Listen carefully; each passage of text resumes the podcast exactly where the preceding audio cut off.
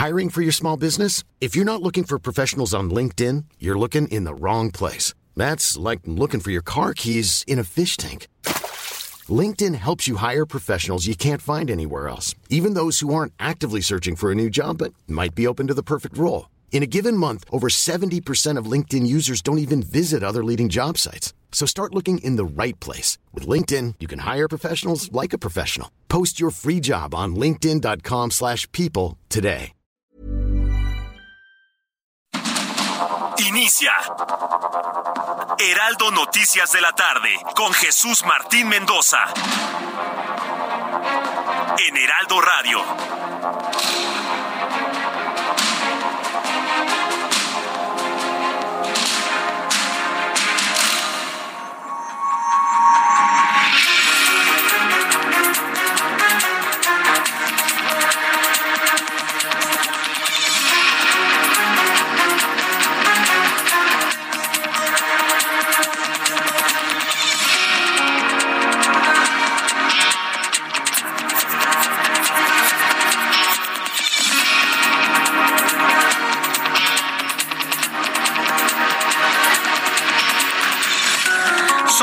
Las seis de la tarde en punto, hora del centro de la República Mexicana. Llegó la hora de las noticias en el Heraldo Radio.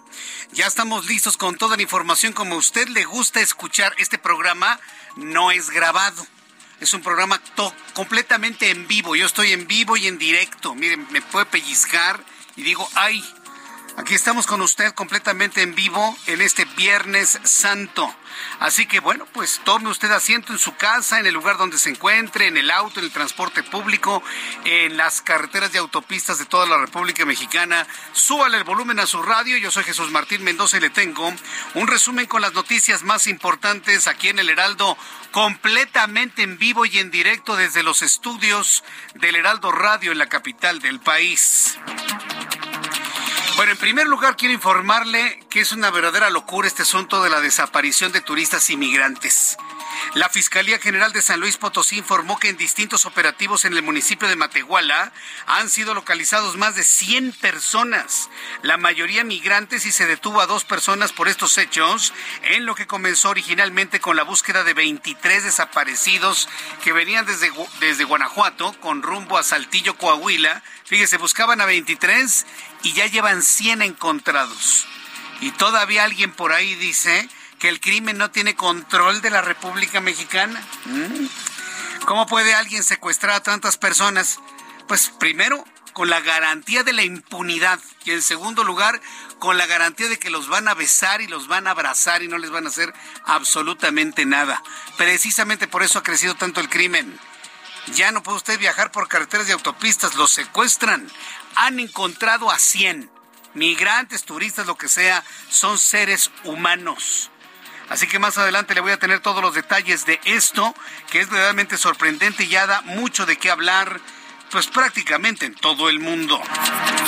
En este Viernes Santo le informo que la Fiscalía General de eh, la Nación de Colombia reveló que en los últimos cinco años los carteles de Sinaloa y Jalisco Nueva Generación han aumentado su participación en la producción de cocaína en el país cafetalero mediante el reclutamiento de ingenieros agrónomos mexicanos para mejorar la tecnificación de los cultivos de la hoja de coca.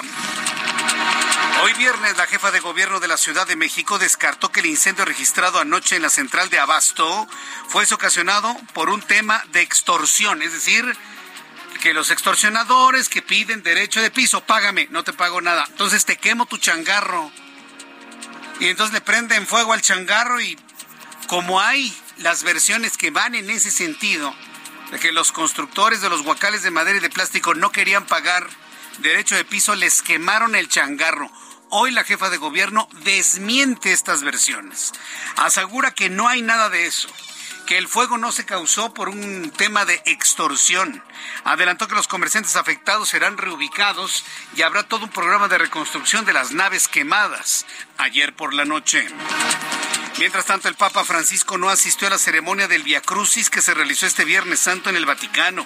La Santa Sede informó que se debió al intenso frío de estos días, pero siguió el Via Crucis desde la casa Marta. Además de su estado de salud y la bronquitis que ha enfrentado en los últimos días, bajó la temperatura allá en Roma y eso impidió que el Papa estuviera presente en todo el recuerdo correspondiente al Viernes Santo. Las cuatro noticias importantes del día de hoy. Si hay noticias en el Heraldo Radio, estamos completamente en vivo y mi compañera Giovanna Torres nos tiene más noticias importantes en resumen. Una familia de turistas de León, Guanajuato, fue atacada a balazos en la zona tradicional del puerto de Acapulco Guerrero. Por este hecho, uno de los integrantes murió y tres más resultaron heridos. Vacacionistas en Isla Mujeres, Quintana Roo, presenciaron cómo se hundió un yate con 15 personas a bordo. El momento fue captado y difundido en redes sociales por usuarios de TikTok. La embarcación fue remolcada a un muelle de la isla, donde quedó resguardada mientras los turistas recibían atención médica. La Iglesia Católica del Estado de Chiapas pidió al gobierno mexicano poner fin a la violencia y llevar a la práctica políticas migratorias más humanas para los migrantes que cruzan por el país. El Consejo Nacional de Morena, que preside el gobernador de Sonora, Alfonso Durazo, aplaudió el anuncio del presidente Andrés Manuel López Obrador sobre la adquisición de 13 plantas de energía eléctrica a la empresa Iberdrola, decisión que dijo contribuye significativamente al fortalecimiento de la soberanía energética nacional y a la consolidación de la CFE como empresa rectora del sistema eléctrico nacional. La Fiscalía General de Justicia del Estado de México informó que Gerardo N., alias El Z, fue capturado acusado de al menos ocho asesinatos en Ecatepec, Zumpango, Tultitlán y Tizayuca. Además, este sujeto tiene más de 25 carpetas de investigación por homicidio. La Comisión Federal para la Protección contra Riesgos Sanitarios, COFEPRIS, emitió una alerta para que no se compren medicamentos en siete farmacias en línea, ya que detectó irregularidades sanitarias y sin aviso de funcionamiento. Entre ellas está Industrial Supplies de México, Meraki Store 360, Medix 360, Estetoscopios Puebla, Nortropics México, Access Pharma y Suministros Biomédicos Guadalajara. Muchas gracias por la información. Gracias a, mi compañera Giovanna Torres con las noticias en resumen a esta hora de la tarde. Bien, estamos en esta tarde pues prácticamente culminando todas las actividades correspondientes al Viernes Santo en Iztapalapa. Nuevamente, voy a hacer este recordatorio. Sí, es muy atractivo lo de Iztapalapa, pero no tiene ningún Nicky Lobster, no tiene ningún reconocimiento eclesiástico, nada. Es una obra de teatro Nadie sale con los pecados lavados si va usted Iztapalapa. Eso es importante también decirlo. Porque se, se, tiene que ir con una claridad de las cosas. Es una representación teatral. La número 180, por cierto, que debo reconocer que en esta ocasión estuvo muy bien hecha, muy bien montada, con muy buenos vestuarios, con buenos escenarios. Están buscando que sea reconocido como patrimonio inmaterial de la humanidad esta representación, por eso le invirtieron bastante. Pero no deja de ser una obra de teatro, ¿sí? La ve bien la Iglesia Católica con buenos ojos, pero no, no, no significa que usted vaya a misa, ¿no? O que vaya a, a, misa de gloria, ¿no? Por asistir al Viernes Santo. No, de ninguna manera. No hay nada de eso. Pero sí es importante decir que esto aglutina alrededor de dos hasta tres millones de personas en Iztapalapa que van, ven, recuerdan, reflexionan y bueno, pues se cumple finalmente el cometido, recordar y reflexionar. Hoy Viernes Santo, miles de habitantes de la Ciudad de México y otros estados de la República presencian la edición centésima octagésima de la Pasión de Cristo que se lleva a cabo en la alcaldía de Iztapalapa. Alan Rodríguez desde muy temprano ha estado muy atento de lo que sucede en Iztapalapa y nos informa. Adelante, Alan. Jesús Martín, amigos, muy buenas tardes. Pues acaba de concluir esta celebración del Viernes Santo en los ocho barrios de la alcaldía de Iztapalapa. Afortunadamente se ha reportado por parte de autoridades de protección civil, de la Secretaría de Seguridad Ciudadana y también de esta alcaldía de Iztapalapa que se registra un saldo blanco únicamente se fueron atendidas algunas incidencias mínimas, estas ocasionadas principalmente por algunas lesiones que presentaron los, los nazarenos, los penitentes o bien por el golpe de calor y es que tuvimos una tarde con un sol bastante fuerte a lo largo de este día. Cabe destacar que en estos momentos pues ya se encuentra eh, descansando el nazareno, eh, este joven de nombre David Uriel González, quien se aventó pues un trabajo bastante arduo, bastante complicado, cargar la cruz por varios kilómetros para llegar hasta la zona del cerro, en donde después de una buena actuación que llevó a cabo, pues ya lo retiraron de esta zona y en estos momentos pues ya se encuentra él completamente reponiéndose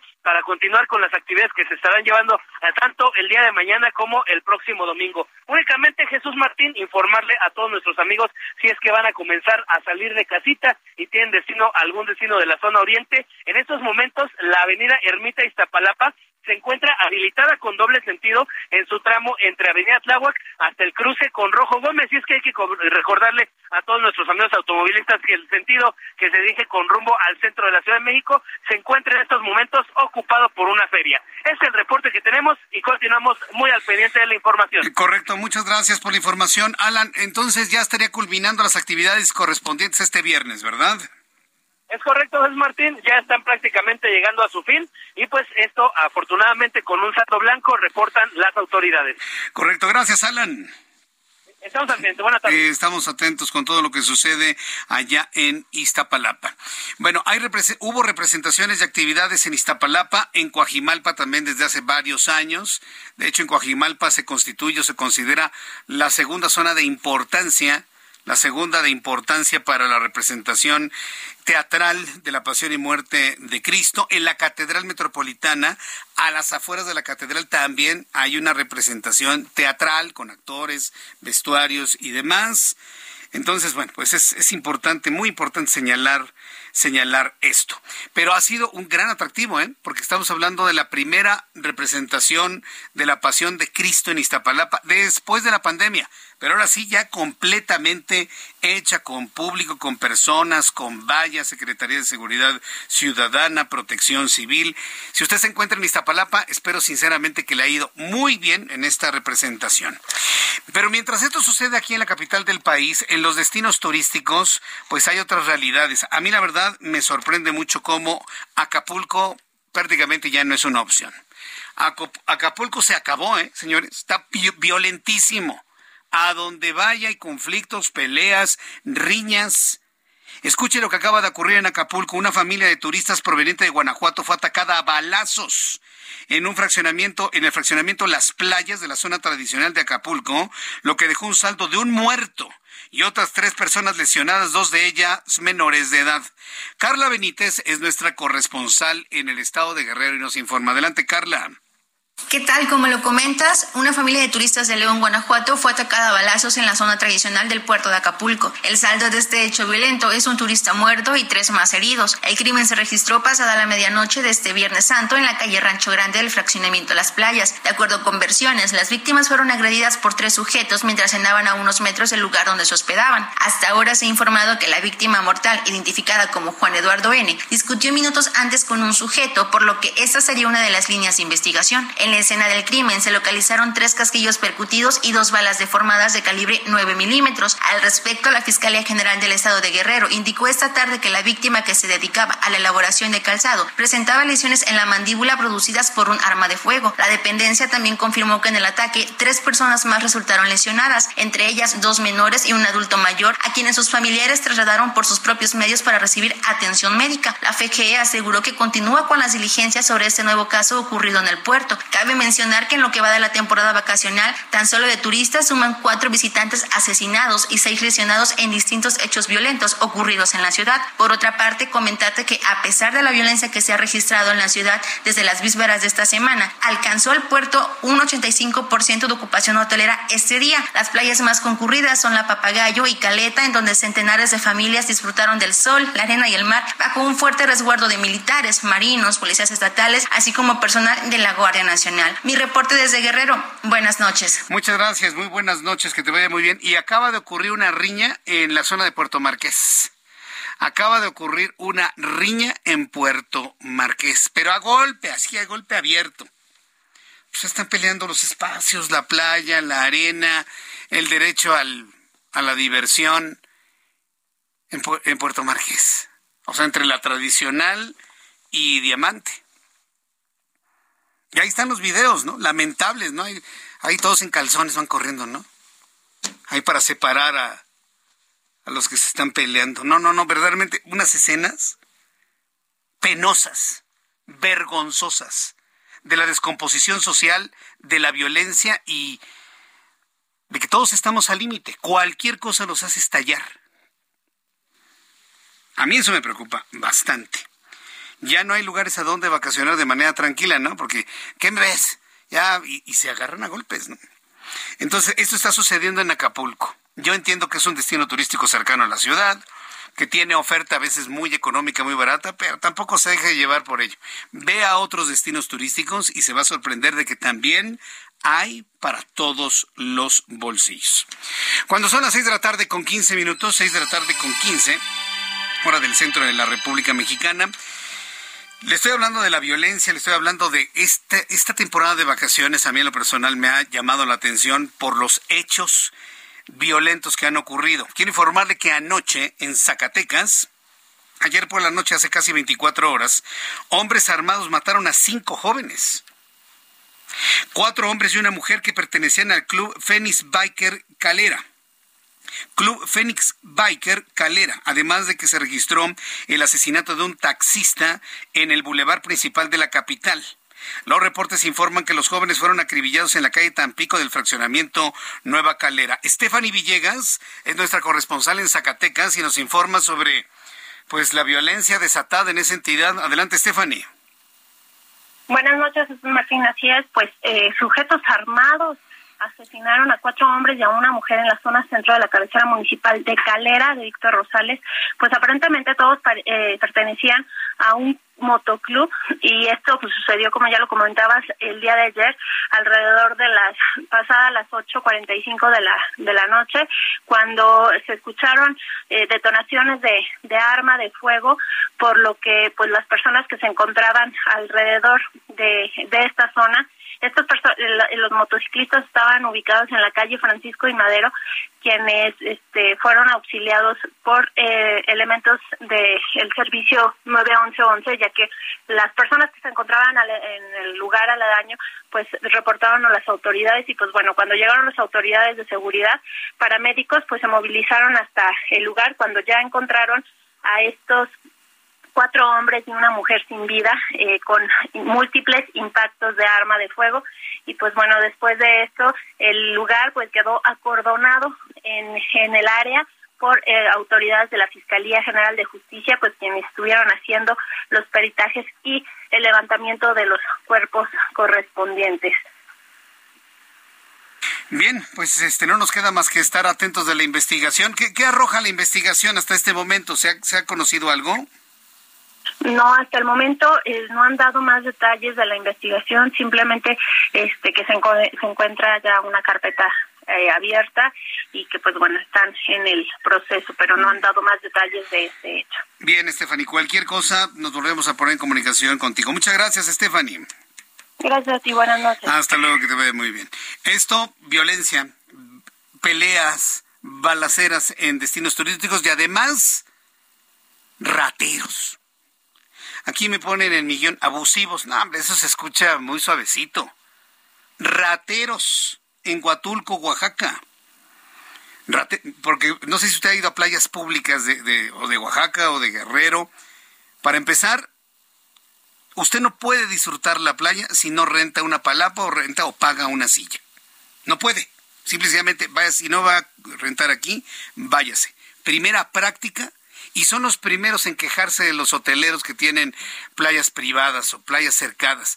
También los que tienen palapas hacen exactamente lo mismo. Ricos y pobres hacen lo mismo con las playas en México. A mí, a mí la verdad sí, este, este tipo de cosas son verdaderamente de enojo.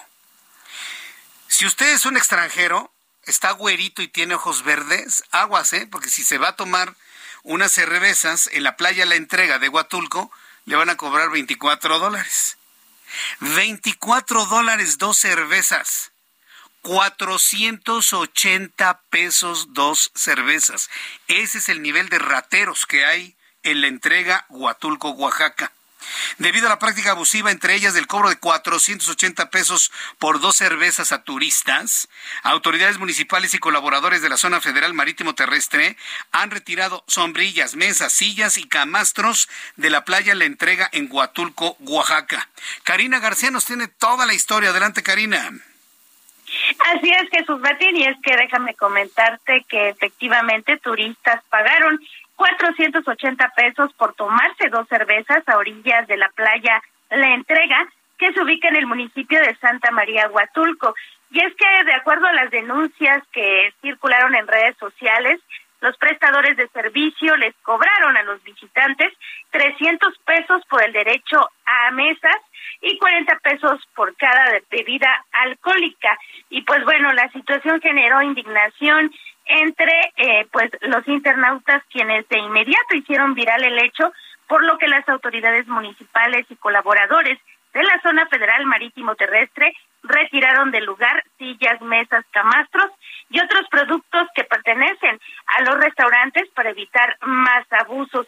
Y es que de acuerdo a las denuncias, Jesús Martín, pues las sombrillas, mesas y sillas y camastros que rentan a los turistas, eh, pues estos prestadores de servicio, pueden llegar a costar hasta 300 pesos. Y eh, pues no es la única situación que se ha presentado en estas vacaciones, y es que también en la playa El Arrocito, en Huatulco, se despejó al menos eh, a cuatro, cuatro comercios ilegales de estas de estos inmuebles que pues colocan en estas temporadas de de vacaciones para poder generar mayores ingresos, no importando eh, pues sangrar los bolsillos de los turistas y las turistas que visitan eh, pues las playas en esta temporada vacacional, Jesús Martín. Entonces ya no va a haber ni sombrillas, ni mesas, ni sillas en lo que resta de la temporada vacacional. Se acabó. Así es, por lo menos las autoridades han informado esto y continúan en constante monitoreo para evitar más abusos. Qué barbaridad. Oye, ¿esto es siempre? ¿Esto ha sido siempre o porque quieren recuperarse de la pandemia de manera abusiva, Karina? Eh, desafortunadamente, Jesús Martín ha sido siempre, sin embargo, pues ahora los precios han incrementado casi el doble. Sí, no, no puede ser. Bueno, qué, qué bien por las autoridades, ¿eh? Qué bien por las autoridades que hicieron valer este, esta sanción ejemplar de quitarles el negocito entonces, si me voy a la playa, la entregan, la, encuentro limpia, con mucha gente, pero sin que me obliguen a rentar una mesa y una silla. Así es, los restaurantes ya no tienen permiso de colocar pues estas sillas, sombrillas y camas. Ándele. Muy bien hecho. Gracias, Karina. Gracias, muy buenas tardes. Muy buenas tardes. Amigos en Oaxaca que nos escuchan a través de nuestras emisoras del Heraldo, ¿qué les parece? Eh? Yo les invito para que me escriban a través de mi cuenta de Twitter, arroba Jesús Martín MX, arroba Jesús Martín MX, abusivos. 480 pesos. Bueno, a ver, quítele los 300 pesos del, derecho del derecho de piso, porque eso es criminal, es delincuencia organizada, eso. Cobrar 300 pesos porque usted se siente en una zona federal. Eso es derecho de piso. Que les quede claro, señores oferentes de servicios turísticos. Ayer lo comentábamos con el asunto de la desaparición, ayer antier, con la desaparición de los 23 turistas de Guanajuato. No están regulados los servicios turísticos. Cada quien cobra lo que se le viene en gana. No hay tarifas, no dan recibos, no dan facturas, no dan comprobación, no reportan impuestos, nada absolutamente, nada. Y evidentemente en esta administración no se va a hacer absolutamente nada para regular eso. En esta, olvídelo, no se va a hacer. Entonces, para que usted, sí, hay que señalarlo, para que usted no se deje. Pero ¿sabe qué es lo que pasa? Que en México no estamos acostumbrados a reclamar. Ay, me da pena. Ay, van a decir que soy un chimolero. Ay, es que van a decir que soy una chimolera. Ay, no, ya déjalo así. Ay, ya, ya les toca. No, no, no reclames, te vas a ver mal. En este país así somos. Nos da vergüenza nos da vergüenza reclamar nuestros derechos como consumidores. Nos da vergüenza. Que la sopa está fría. Ay, no, pues, ¿qué va a decir el mesero? A lo mejor él escupe a la sopa y ahí se la come usted toda fría. ¿Eh? Dígame si no. Oye, ese platillo está completamente mal hecho. Ah, no, ya déjalo así. ¿Qué van a pensar de mí? Voy a hacer el ridículo aquí frente de todos. Así somos los mexicanos. Y como muchos de estos abusivos lo saben, se, se aprovechan y abusan. No se deje, ¿eh? Y si de plano no le gusta el lugar, o sea que yo me levanto. ¿Cuánto debo tus chelas? Tanto, órale, adiós. Y se va usted del lugar y no lo recomienda nunca más. Es una recomendación que yo lo hago. Defienda su dinero. Le ha costado mucho trabajo ganarlo como para que llegue un, un abusivo y se lo quite a la mala. Después de los, de los anuncios le tengo una sorpresa, así que quédense con nosotros aquí en el Heraldo Radio. Le invito para que me escriba a través de mi cuenta de Twitter, arroba Jesús Martín MX. Escucha las noticias de la tarde con Jesús Martín Mendoza. Regresamos. Continúa Heraldo Noticias de la tarde con Jesús Martín Mendoza.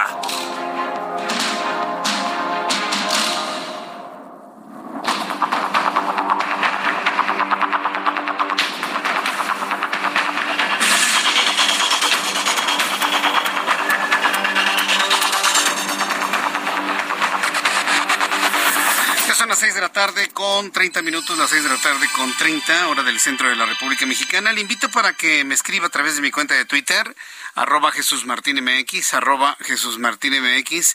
Me escribe el licenciado Héctor Contreras Pérez y me dice, Jesús Martín, tú pelea esos bribones. Nadie debe pagar por el uso de las playas. Saludos. Claro. Ni los hoteleros deben cerrar como si fuera propiedad privada zona federal ni los, entre comillas, más pobres con su palapita, porque luego muchos andan navegando con esa bandera cuando ni siquiera lo son. Ah, es que yo tengo nada más una palapita. Ah, ¿quieres mi palapita? 300 pesos, ¿eh? Y 100 pesos la chela, si quieres. Si no, mira, camínale. Así le hacen, ¿eh? Pues yo también he ido a las playas. Y me he tenido que enfrentar a esos abusivos y bribones, como dice Héctor Contreras Pérez, cortaditos por la misma tijera unos por hoteleros y otros porque nada más tienen una palapita, pero ni te pares aquí porque te salen un quinientón sentarte con tu familia aquí, ¿eh? Y no, no, no se va. Pero ¿sabe qué? No vamos a esperar que la policía siempre esté arreglando los asuntos. Usted no les pague y denuncie y que nadie vaya, que se queden solas las playas. Es muy importante eso. De verdad, defienda, defienda su economía, defienda su dinero, no se lo ande dando a cualquiera. Es una recomendación que le hacemos, le hago yo en lo personal, Jesús Martín Mendoza. Bueno, son las seis de la tarde con 32 minutos hora del centro de la República Mexicana. Vamos con nuestra compañera Cintia Stettin, ¿sí? Ahora que hemos estado... Eh, hablando sobre temas de, de, la capital de la República. Esta tarde la jefa de gobierno de la Ciudad de México, Claudia Sheinbaum, descartó que el incendio registrado ayer por la noche en la central de Abasto, oye, qué, qué incendio, ¿eh? Gigantesco, las lenguas de fuego, se, quemó plástico, madera, en fin. El incendio registrado en las inmediaciones de la central de Abasto ayer fue ocasionado por un tema de extorsión. Empezó a correr en las redes sociales esta versión de que el, crimen organizado, pidiendo derecho de piso, le habría prendido fuego a esa bodega. Hoy la jefa de gobierno de la Ciudad de México desmiente esa versión. Cintia Stettin, reportera del Heraldo Media Group, nos informa. Adelante, Cintia. ¿Qué tal? Muy buenas tardes, Jesús, a ti y a tu auditorio. Pues la jefa de gobierno, Claudia Sheinbaum, informó que 356 locales resultaron afectados por el incendio de este jueves en el mercado de envases vacíos de la central de abasto en la alcaldía Iztapalapa. Asimismo, descartó que este incidente haya sido producto de alguna extorsión en la zona. Después de realizar un recorrido por la zona del siniestro, la mandataria capitalina anunció que esta zona pues será reubicada en un lugar a convenir con los afectados y es que ellos lo que buscan es que de inmediato puedan comenzar a trabajar nuevamente. Apuntó que se vieron afectados 5.640 metros cuadrados de los 13.000 metros cuadrados con los que cuenta este lugar. Refirió que el incendio ya está controlado completamente y se realizan acciones de remoción de escombro para terminar cualquier problema que pudiera reiniciar el incendio. Eh, también te comento que después de esto, pues la Fiscalía General de Justicia Capitalina realizará los peritajes correspondientes para conocer qué fue lo que originó este hecho. Añadió que tras esto la aseguradora contratada hará la evaluación de los los daños y el pago a los locatarios afectados. Pero si te parece bien,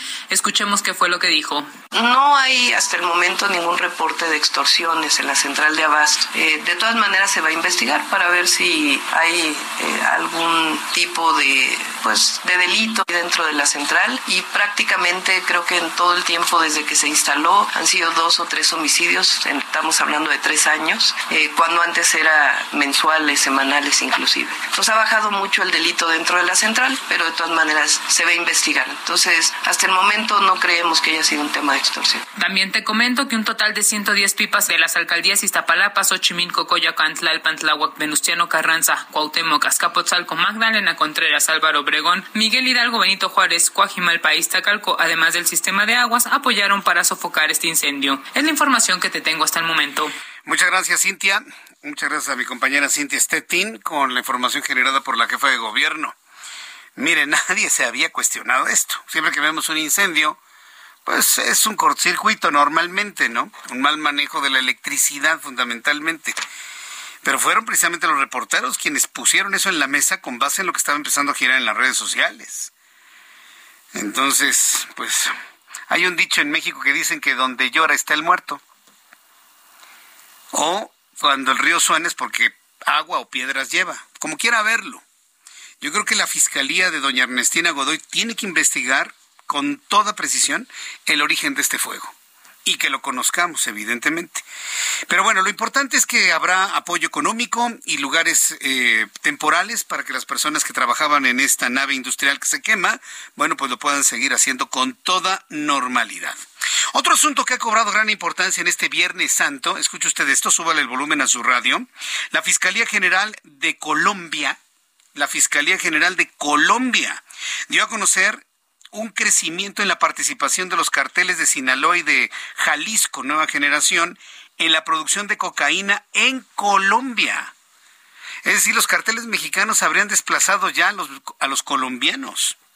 Están trabajando directamente en Colombia, lo denuncia la Fiscalía General de Colombia, donde ingenieros agrónomos mexicanos han empezado con trabajo en el mejoramiento de la tecnificación en los cultivos de hoja de coca tecnificación y, y hacerlo más eficiente. ¿Qué es lo que buscan? Producir más en menos tierra. Por su parte, la Fundación Paz y Reconciliación de Colombia ha documentado desde 2018 80 arrestos de individuos de nacionalidad mexicana por delitos de lavado de activos, es decir, lavado de dinero y tráfico, fabricación o posesión de estupefacientes, principalmente en las ciudades de Bogotá, Cali, Medellín y también en Cartagena. Esa es la razón por la cual hay tantas declaraciones en torno a los carteles de la droga en México desde los Estados Unidos, porque se están extendiendo. Ya no nada más trabajan en México o en Estados Unidos, se están extendiendo al resto de América. Me han preguntado mucho a lo largo del día de hoy qué ha pasado con los 23 desaparecidos, luego de la confirmación que nos hizo ayer uno de los socios del grupo Eiffel, que nos aseguró que uno de sus choferes había sido localizado con vida, el otro se confirmó posteriormente que está muerto. Eh, hasta el día de ayer, a esta hora de la tarde, no se había tenido la confirmación de la ubicación de los 23 de Guanajuato. Pero lo que ha sido verdaderamente sorprendente es que en el momento de la búsqueda de los 23 ya llevan más de 100 encontrados. 100. Lo que comenzó como un operativo para localizar a 23 personas provenientes de Guanajuato que desaparecieron esta semana en Matehuala, San Luis Potosí, terminó con el rescate de poco más de 100 personas, en su mayoría migrantes, dio a conocer la Fiscalía General de San Luis Potosí. Entro en comunicación con mi compañero José Alemán, corresponsal en San Luis Potosí, quien nos tiene los detalles. Adelante, José, gusto en saludarte. Buenas tardes. ¿Qué tal, Jesús Martín? En lo que comenzó como un operativo para localizar a 23 viajantes del estado de Guanajuato desaparecidos la madrugada del miércoles en la carretera 57 a la altura del municipio potosino de Matehuala y que derivó en la liberación de más de 110 personas privadas de su libertad, entre ellas 96 indocumentados, la Fiscalía General de San Luis Potosí dio a conocer que Joel Juárez Sánchez, de 36 años de edad, uno de los dos choferes de la empresa de transporte turístico Eiffel, murió a causa de los golpes recibidos durante su cautiverio Al realizar un recuento de diversos operativos realizados ayer en Matehuala, la Fiscalía Potosina da cuenta de 96 migrantes, la mayoría centroamericanos, y 25 mexicanos liberados en diversas acciones tras la búsqueda inicial de los viajeros procedentes de Guanajuato, así como la detención de cuatro civiles y el aseguramiento de armas y vehículos. El despliegue policíaco militar se desencadenó luego que fue reportada la madrugada del miércoles la no localización de dos camionetas de la empresa Eiffel que habría salido de San Felipe con destino a Saltillo, Coahuila, y que inicialmente se hablaba que eran turistas. En el operativo de búsqueda, de manera paralela, la mañana del jueves lograron ubicar a 16 personas mexicanas provenientes del Estado de México, Guanajuato y Querétaro, que deambulaban sobre la carretera 57 a la altura del Huizache y que previamente habían sido interceptadas por un grupo armado, bajados de, la, de su camioneta y despojados de sus pertenencias. La búsqueda de las dos camionetas de Guanajuato continuó y por la tarde de ayer, un helicóptero avistó en la zona desértica del poblado San Gabriel a dos grupos de civiles retenidos por sujetos quienes huyeron del lugar. Ahí fueron rescatados en total 31 migrantes y cuatro connacionales, entre ellos los dos choferes, de los cuales uno murió después a causa de los golpes recibidos. En el transcurso del mismo jueves, los operativos en Matehuala continuaron y en diversos puntos del municipio fueron rescatados 45 migrantes de diversas nacionalidades, así como el chofer del autobús que los transportaba desde la Ciudad de México y que previamente había sido interceptado por gatilleros en la misma carretera 57 en el tramo Villa Hidalgo-Matehuala y tenían como destino el de Nuevo León. Asimismo, se informó que dentro de un hotel en la cabecera municipal de Matehuala también lograron librar a 11 indocumentados y en una casa de seguridad a otros nueve más, mientras que en ambos operativos detuvieron a dos presuntos polleros. Finalmente, la Fiscalía Potosina dio cuenta de otros cuatro ciudadanos mexicanos que habían sido asaltados cuando transitaban sus vehículos y que se encontraban secuestrados por la célula criminal. De la información al momento desde San Luis Potosí. Bien, pues muchas gracias por la información que nos has proporcionado, José, en este momento. Muchas gracias, que tengas muy buenas tardes. Ya son las seis con cuarenta, las seis de la tarde con cuarenta minutos, hora del centro de la República Mexicana. Para que usted vaya revisando eh, su tiempo de llegada, Vamos a hacer, esto sigue todavía en investigación, ¿eh? sigue en desarrollo, porque aun cuando dicen que sí, pues todavía no hay una confirmación de que los 23 hayan aparecido. Esperemos que estén dentro de ellos. Varios analistas han reflexionado en el sentido que poco importa si son migrantes, son turistas, son seres humanos. Son seres humanos. Y los migrantes que han sido ubicados son migrantes extranjeros. No se ha hablado de 23 mexicanos todavía. ¿eh? Entonces, es, es un asunto verdaderamente preocupante, insisto porque dígame con qué libertad, con qué seguridad vamos a viajar y a transitar por carreteras y autopistas del país. Esto es lo que sabemos. Esto es de lo que sabemos, pero ¿qué tal lo que no sabemos? Bien, son las seis de la tarde con 41 minutos. Esto de los migrantes es verdaderamente dramático, ¿sí? Encontraron a 100 migrantes secuestrados, los encontraron amarrados ayer, le informaba en un camión. Si esto le suma el drama de los migrantes en el sur del país que dan portazo y buscan entrar a como dé lugar al territorio nacional con rumbo a los Estados Unidos. Los 40 migrantes muertos en la estación migratoria de, de Ciudad Juárez, en el estado de Chihuahua. Quien aparece en escena en escena mediática y política, hay que decirlo, para tratar de resolver este asunto, es el padre Alejandro Solalinde, yo quiero invitarle a usted que me escucha que le suba el volumen a su radio porque el padre Alejandro Solalinde, activista, sacerdote católico, defensor de los derechos humanos de los migrantes, se encuentra en la línea telefónica. Padre Solalinde, gracias por tomar la comunicación del Heraldo. ¿Cómo se encuentra, padre? Sí, muchas gracias. No, pues bien, bien, pero pues en medio de todo, con los hermanos migrantes aquí en el albergue, lleno, eh, celebrando el Viernes Santo. Ese Viernes Santo que no es solamente litúrgico, sino desde la mañana, cuando hicimos el Via Crucis, mencionamos la muerte de esos 40 este, hermanos migrantes en Ciudad Juárez y, tantos otros que han venido muriendo de, tantos años. Por eso hoy, que es Viernes Santo, no podemos pensar que en la muerte del Señor es nada más aquella muerte histórica hace dos mil años, porque Jesús migrante sigue muriendo en estas fechas, sigue muriendo en este tiempo. ¿Está usted en la casa del migrante en, en, Ixtepec? ¿Usted se encuentra allá en este momento? yo aquí ah. vivo, yo aquí vivo, sí, en este momento y siempre yo vivo aquí. Ajá. Eh, pero, a ver, quiero preguntarle, padre, si, si, finalmente cuaja la idea de la creación de esta Coordinación Nacional de Asuntos Migratorios y Extranjería que ha usted planteado al presidente de la República, ¿seguiría viviendo en Ixtepec o seguiría a la Ciudad de México, seguiría al norte de la República Mexicana? Es decir, ¿dónde estaría usted, en caso de que se confirme esto, para atender el mayor drama de los migrantes en la República Mexicana? Mire, ciertamente eh, yo tendría que hacerme de un muy buen equipo, pero yo no soy de oficina. Yo soy enemigo de irme a instalar a la Torre Polanquera de Homero. Eso no lo haría nunca. No, yo he estado pugnando, sobre todo en los últimos años, porque haya un, un diálogo, una armonización entre el escritorio y el territorio. No, tendría que ser itinerante porque, porque la situación lo, lo reclama. Habría una sede que eh, ya a partir de este miércoles o jueves ya se les podrá dar a conocer dónde va a ser. Ya el presidente tiene ya una, una propuesta y todo eso se va a determinar. Pero independientemente de la sede, eh, mi servicio y además el equipo tendrá tendré que tener un muy buen equipo en todos los estados eh, formado no con burócratas sino con personas sensibles que, que han luchado por años por la por la, los migrantes eh, se pedirá obviamente el acompañamiento, la aportación de las iglesias, porque las iglesias, sobre todo la Iglesia Católica, es muy importante. Nosotros tenemos por parte de la Iglesia Católica, tenemos 130 albergues y entonces tenemos que coordinarnos, es más que nunca que tenemos la oportunidad incluso de generar políticas públicas y hacer una, una mm, institución, fundar una institución que verdaderamente asegure la vida, los derechos de las personas migrantes. Correcto. Ahora, eh, yo, entiendo toda esta sensibilización que hay en torno al tema, pero quiero preguntarle si esta Coordinación Nacional de Asuntos Migratorios y Extranjería es idea de usted o es idea, idea del presidente. Porque hay quienes han visto que esto tendría que ser primero una iniciativa que pase por el legislativo, que sea aprobada, para que entonces se generen recursos económicos a ese equipo que usted me está diciendo, porque de otra manera, pues sería pues andarnos brincando las trancas desde el punto de vista legal y constitucional. ¿Cómo lo ve usted, padre? No, el presidente ha pensado en todo.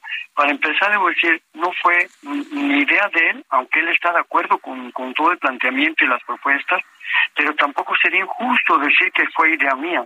Yo le quiero explicar que en 2018, eh, eso sí, por, por eh, invitación del entonces em, presidente electo, eh, nos pidió que hiciéramos, primero como candidato y luego como presidente electo, que hiciéramos mesas de transición para generar una política pública que sustituyera el Instituto Nacional de Migración y que sí sustituyera también este, unas políticas públicas que habían empezado bien en 2011, pero que se necesitaban actualizar.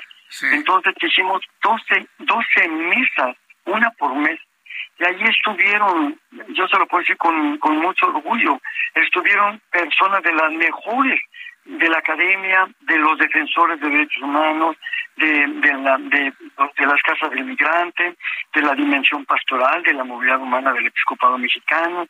Podríamos decir que lo mejor que ha, que ha tenido México y que todavía está, ¿verdad? aunque ya no, muchos de ellos ya no están, pero entonces terminamos esos trabajos.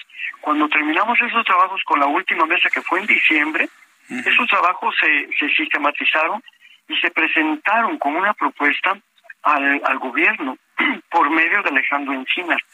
Eh, y así empezó el, el presidente Andrés Manuel a hablar de un país de respeto a los derechos humanos y de puertas abiertas.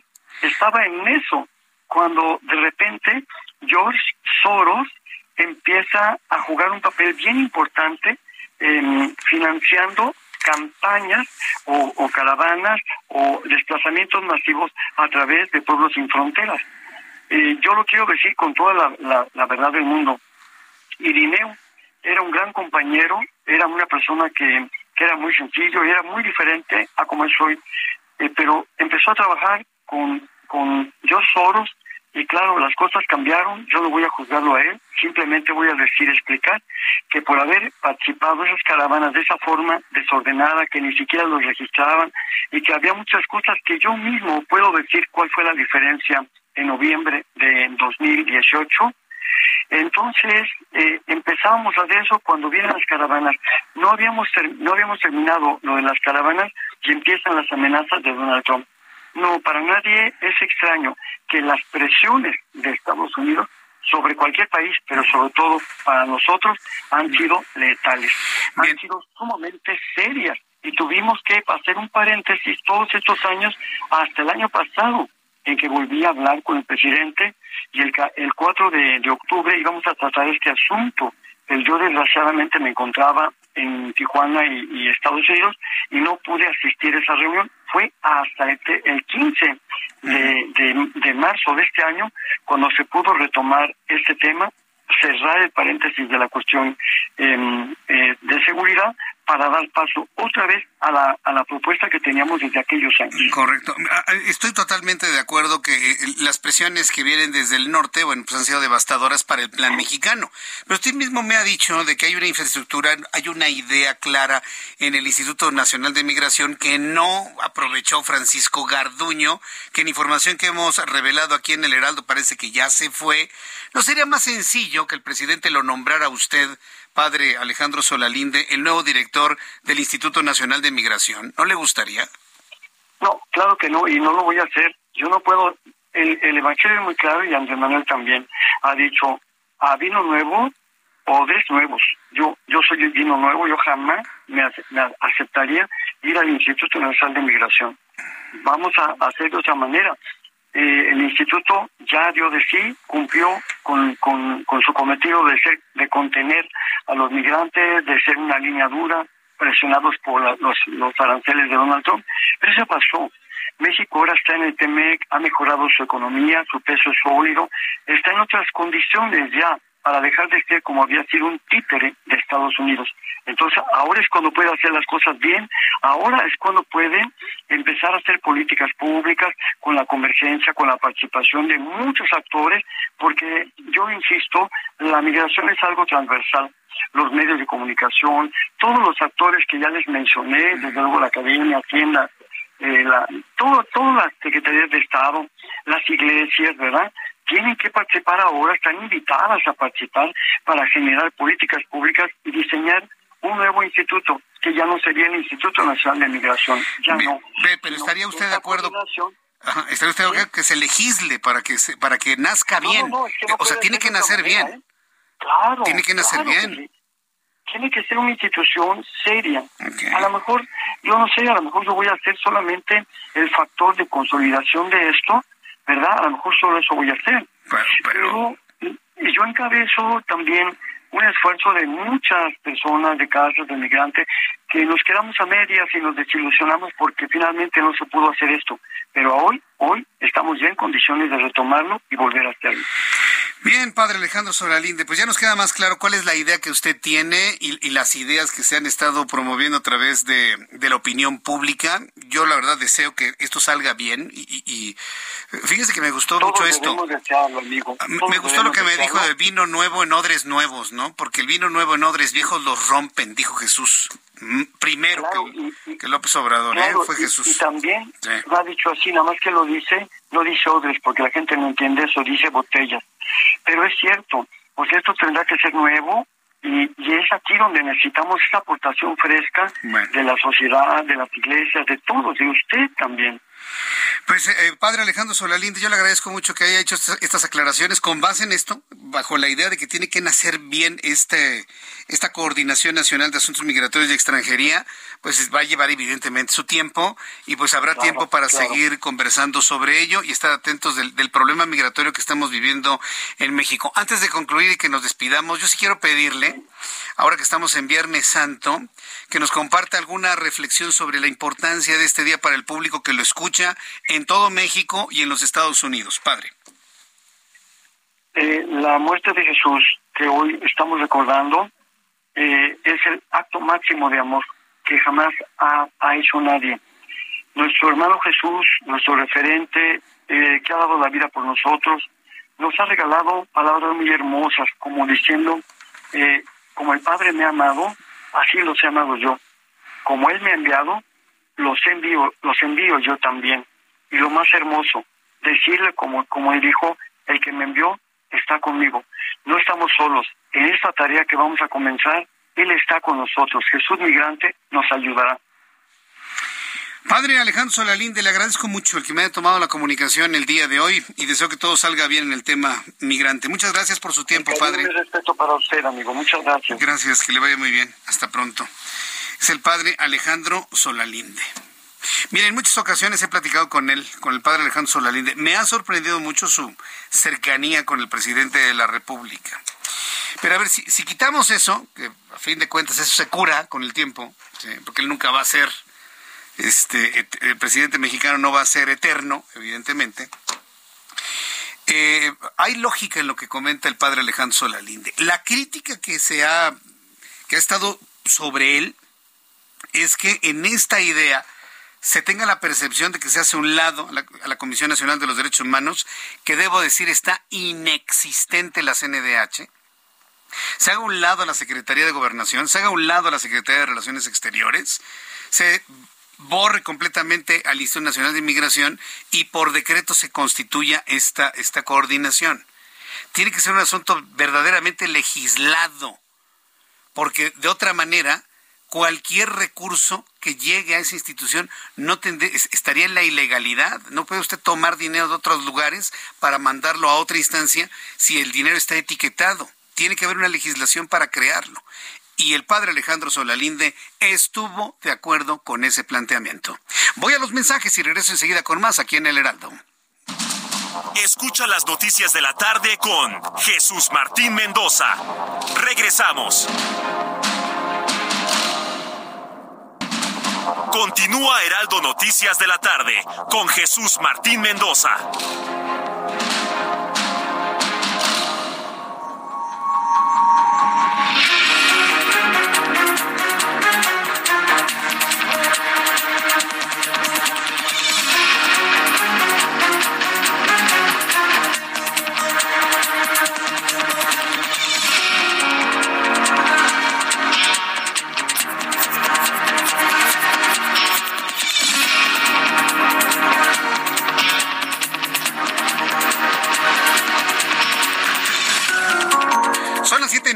Las 19 horas en punto, hora del centro de la República Mexicana, le presento un resumen con las noticias más importantes en el Heraldo Radio.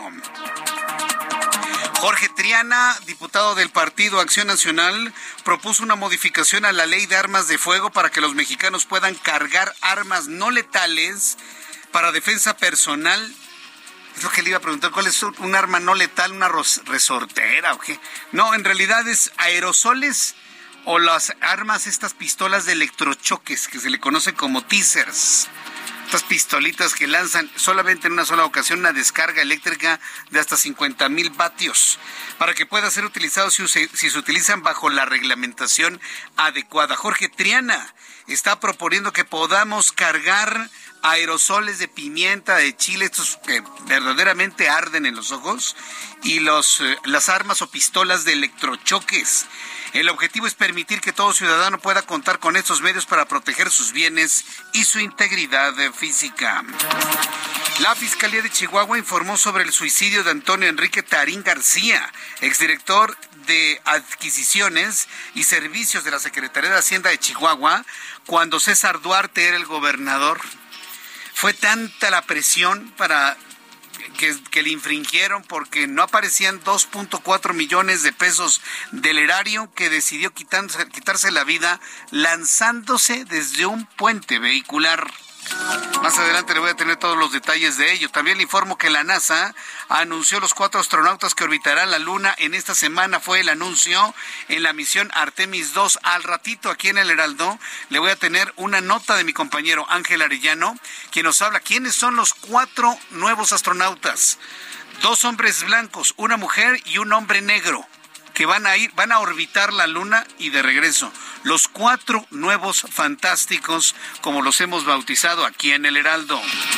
El Papa Francisco, quien siguió el Via Crucis de este Viernes Santo desde su residencia en el Vaticano para recuperarse de la bronquitis que padece, solicitó que dos de las 14 estaciones del rito describieran este año lo que él llama la Tercera Guerra Mundial a trozos, con un repaso a los dramas que sufre el mundo entero. En más de este resumen de noticias, en entrevista con el Heraldo Radio, el padre, activista y fundador del albergue Hermanos en el Camino, Alejandro Solalinde, afirmó que de concretarse la creación de la Coordinación Nacional de Asuntos Migratorios y Extranjería, buscará una, una armonización del trabajo mediante la reducción de la burocracia fomentará el acompañamiento a los migrantes y negó que la creación de esta dependencia fuera una idea directa de él ni del presidente mexicano, sino que ha sido el resultado de varios encuentros a lo largo de los años. Esto explicó Alejandro Solalinde. Yo no soy de oficina, no, yo he estado pugnando, sobre todo en los últimos años, porque haya un, un diálogo, una armonización entre el escritorio y el territorio. No, tendría que ser itinerante porque la situación lo, reclama. Habría una sede que eh, ya a partir de este miércoles o jueves ya se les podrá dar a conocer dónde va a ser. El presidente tiene ya una, una propuesta y todo eso se va a determinar pero independientemente de la sede, mi servicio y además el equipo, tendré que tener un muy buen equipo en todos los estados. Negó Alejandro Solalín de que le interese ser el nuevo director del Instituto Nacional de Migración, digo, a pregunta expresa. No le gustaría, pues ya, ¿para qué, nos, ¿para qué nos metemos en tanto problema, no? Ya de una vez usted, como director del Instituto Nacional de Migración, dijo que no. Dijo que de ninguna manera, porque dice, como dice la Biblia, dijo Jesús, Vino nuevo en odres viejos los rompen. El vino nuevo tiene que estar en odres nuevos, dijo el padre Alejandro Solalinde. Esta noticia es sumamente polémica, porque por un lado habla de la protección a turistas, pero por el otro lado nos muestra pues la crueldad humana. ¿Con qué derecho los seres humanos le quitan el aguijón a las mantarrayas? Ok, yo entiendo que las, rayas son peligrosas bajo ciertas circunstancias, pero de ahí a sacarlas del mar, quitarle su aguijón, para que no vayan a picar algún valiente turista, ¿usted qué opina de esto? Yo en lo personal no estoy de acuerdo con ello, ¿eh? sobre todo en la idea de la protección animal. Pero la coordinadora de ecología de Guatabampo, Sonora, fue suspendida de sus funciones tras ordenar quitar a mantarrayas su aguijón, mutilarlas. ¿eh? Con el objetivo de proteger a los turistas de alguna picadura. De acuerdo con medios locales, fueron más de 2.000 las mantarrayas que fueron mutiladas por órdenes de esta mujer. Al darse a conocer esta situación, ambientalistas interpusieron una denuncia ante la Procuraduría Federal de Protección al Ambiente en Profepa. Y pues ni modo, el gobierno de Sonora tuvo que decirle para afuera, ¿eh? porque yo no quiero problemas en el gobierno de Sonora y que me la van corriendo, ¿eh? a la coordinadora de ecología de Guatabampo precisamente por mutilar a las mantarrayas. La Secretaría de Seguridad y Protección Ciudadana informó que este viernes fueron dados de alta dos migrantes sobrevivientes del incendio del pasado 27 de marzo en la estación migratoria de Ciudad Juárez, mientras que otros cinco se mantienen en estado grave aún hospitalizados. El gobierno federal inició la repatriación de los cuerpos de las personas fallecidas en el incendio ocurrido en las instalaciones del Instituto Nacional de Migración en Ciudad Juárez a sus respectivos países de origen. Este viernes siete cuerpos de personas originarias de El Salvador están en traslado terrestre con acompañamiento de la Guardia Nacional. Se espera que este sábado estén cruzando la frontera por el estado de Chiapas. El sistema de aguas de la Ciudad de México exhortó a la población a evitar el desperdicio de agua mañana sábado santo y recordó que las sanciones van de 20 a 36 horas de cárcel, 10 a 18 horas de trabajo. Esto sí saca, esto saca ronchas, ¿no? Seguramente algunos. Bueno, le, le, voy a decir, los van a poner a chambear. Yo creo que eso le puede más que las 36 horas de cárcel, el trabajo comunitario.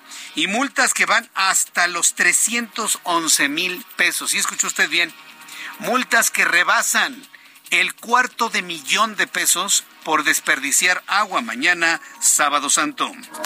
Un juez federal en Texas suspendió la autorización otorgada por la Administración de Alimentos y Medicamentos de Estados Unidos de la píldora para abortar denominado, denominada mifespristona y anunció que el gobierno estadounidense tendrá siete días para apelar esta decisión.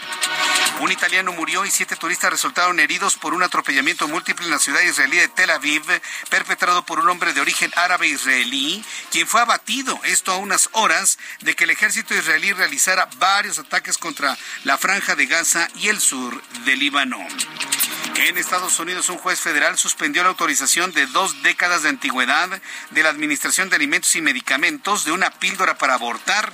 Bueno, y más adelante le voy a tener más detalles de esto que ha generado mucha polémica en Estados Unidos.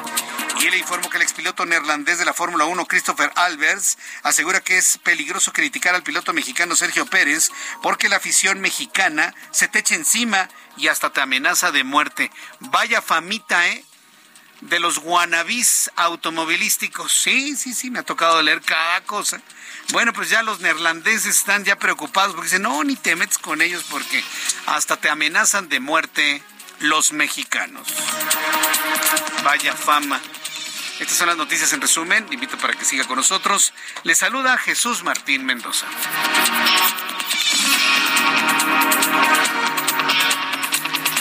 Ya son las 7.09, las 19 horas con 9 minutos, hora del centro de la República Mexicana. Mucha información, muy activo este Viernes Santo con noticias. Vamos rápidamente con nuestros compañeros reporteros urbanos. Javier Ruiz, ¿en, dónde, ¿en qué parte del Valle de México te ubicamos, Javier? en la zona sur, Jesús Martín, y pues informarles que bastante tranquila, pues ya varias arterias, Jesús Martín, en general pues ha mejorado bastante el avance vehicular, esto pues debido a las vacaciones, muchas personas que ya abandonaron la Ciudad de México, provoca que pues muchas arterias también pues en general sea el avance constante, es el caso de la calzada de Tlalpan, donde se superan los 70 kilómetros por hora, por aquí deja atrás la zona del viaducto Río de la Piedad, la zona del viaducto Miguel Alemán, y esto en dirección hacia los ejes 5 y 6 sur, en general en ambos sentidos no van a encontrar ningún problema para transitar. Sobre el circuito interior, también con buen avance vehicular, al menos para quien deja atrás la zona de Tlalpan y esto en dirección a los ejes 5 y 6 sur. El sentido opuesto también con buen avance vehicular en los carriles centrales, se superan los 70 kilómetros por hora, únicamente también moderar la velocidad y finalmente la avenida de los insurgentes, únicamente con asentamientos que son provocados por la operación de semáforos a partir del eje 7 sur y para llegar hacia la zona de Barranca el muerto. De momento, Jesús Martín, el reporte que tenemos. Muchas gracias por esta información, Javier. Estamos atentos, hasta luego, buenas noches. Hasta luego, muy buenas noches, que te vaya muy bien. Vamos con mi compañero Alan Rodríguez, ¿en dónde te ubicamos, Alan? Jesús Martín, amigos, muy buenas noches. Continuamos dando seguimiento a todas las actividades que se realizan. Alan. De los ocho barrios tradicionales de la alcaldía de Iztapalapa. En estos momentos se está llevando a cabo una feria en el perímetro de la avenida Ermita Iztapalapa, desde el cruce de la avenida eh, Tláhuac hasta la zona de Rojo Gómez. Y en este punto están asistiendo todas las personas que minutos antes, horas antes, estuvieron presenciando el Via Crucis, la eh, crucifixión, así como el juicio del Cristo de Iztapalapa, un joven de 24 años de edad, de nombre David Uriel Gómez. Esta persona pues ya en estos momentos se encuentra descansando luego de una gran jornada y lo que estará llevándose a cabo más tarde, aproximadamente a las ocho y media de la noche, esto ya específicamente en cada uno de los templos, las iglesias o bien en uno de los roncones eh, populares de esta zona de la alcaldía, será la procesión del silencio que llama mucho la atención porque es cuando las personas salen a conmemorar esta importante fecha del Viernes Santo. Por lo pronto, Jesús Martín, es el reporte que tenemos. Hasta el momento no se ha llevado ninguna incidencia que haya sido atendida por personal de las que se encuentran brindando la seguridad a los asistentes de este importante evento. Por lo pronto, Jesús Martín, el reporte que tenemos. Muchas gracias por la información, Alan. Estamos al pendiente. Muy buenas noches. Hasta luego. Muy buenas noches. Son las siete con once, hora del centro de la República Mexicana. Bien, pues eh, informándole sobre el asunto del Via Crucis, ¿sí? informándole sobre un poco más adelante le voy a decir todo lo que sucedió el día de hoy. El Papa, pues no apareció, no apareció el, el día de hoy.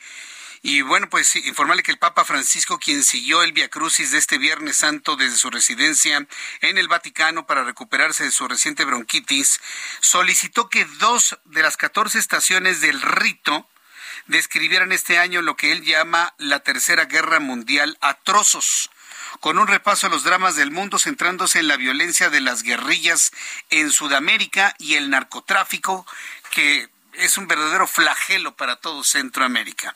Mi compañera Patricia Alvarado, periodista, corresponsal del Heraldo de México en Madrid, España, nos informa desde Roma, en pleno Viernes Santo.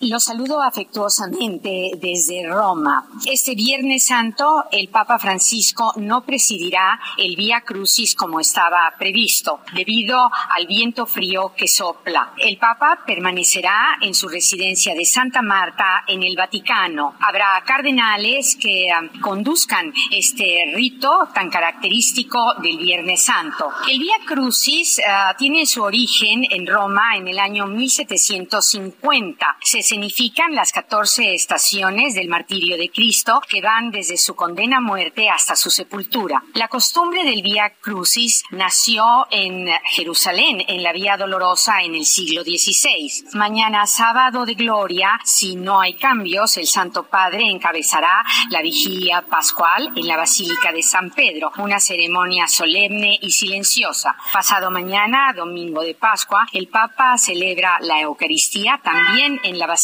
de San Pedro. El broche de oro de la Semana Santa concluirá el domingo a las 12 del mediodía con la bendición Urbi et Orbi a la ciudad y al mundo que el Santo Padre impartirá desde una ventana de la fachada de la Basílica de San Pedro. Desde Roma, Patricia Alvarado, Heraldo Media Group. Muchas gracias, Patricia Alvarado, desde Madrid. Bueno, en, este, en esta ocasión se encuentra en Roma con todos los detalles de las conmemoraciones correspondientes a la Semana Mayor. Mientras esto sucede aquí en el mundo, ya se preparan cuatro seres humanos para abandonar nuestro planeta y luego de 50 y 53 años regres no, 51 años, perdóneme usted. Después de 51 años, regresar a la Luna. No van a alunizar. Van a despegar en Artemis 2, le van a dar varias vueltas a la Luna y van a regresar. Haga de cuenta que el Artemis 2 va a recorrer o va a tener una experiencia similar a aquella misión del Apolo 8, del Apolo 8, en la Navidad de 1968 y, donde iba Jim Lowell y, en, esa Navidad de 1968 cuando el Apolo 8 orbitó la Luna, ¿sabe lo que hizo Jim Lowell? Empezó a leer la Biblia y empezó desde el Génesis, orbitando la Luna y mientras la transmisión del Apolo 8 iba transmitiendo a la Tierra la lectura del Génesis con algunos con tres astronautas orbitando la Luna. Fue un hecho verdaderamente histórico, tan importante como la llegada de Neil Armstrong a la superficie de la Luna. Eso ocurría en diciembre, el 25 de diciembre de 1968, cuando el Apolo 8 orbitaba la Luna. Bueno, Artemis 2 va a ser lo mismo se van a probar los módulos, el módulo de alunizaje, todo lo que son los instrumentos de comunicación, telecomunicación, telemetría, en fin, todo lo necesario para que Artemis 3 en 2025 entonces pueda despegar, llegar a la Luna, alunizar, explorar, regresar al módulo y regresar a la Tierra. Toda esta información de qué es lo que ¿Cómo fueron presentados esta semana los cuatro astronautas que van a orbitar la Luna en noviembre de 2024? Todo lo tiene mi compañero Ángel Arellano Peralta. Aunque la visita más memorable a la Luna es la que concretó el 20 de julio de 1969 el Apolo 11 con los astronautas Neil Armstrong, Edwin Aldrin y Michael Collins, hubo más misiones tripuladas que alunizaron. La última fue Apolo 17 en diciembre de 1972. Medio siglo después habrá un nuevo viaje. En total, 12 personas han pisado la Luna en la historia de la humanidad y 24 la han orbitado. Todos han sido hombres blancos. En la nueva misión que volará a la Luna en noviembre de 2024 se incluye por primera vez una mujer y un hombre de piel negra. El viaje es organizado por las agencias espaciales de Estados Unidos y Canadá, las cuales elevarán al espacio a cuatro astronautas de la misión Artemis 2 a bordo de la cápsula Orión. Es el primer ensayo tripulado del programa con el que quieren llevar humanos a la Luna y a Marte. Los elegidos son los estadounidenses Reed Wiseman, comandante de la misión, Christina Koch y Victor Glover, así como el canadiense Jeremy Hansen. El lanzamiento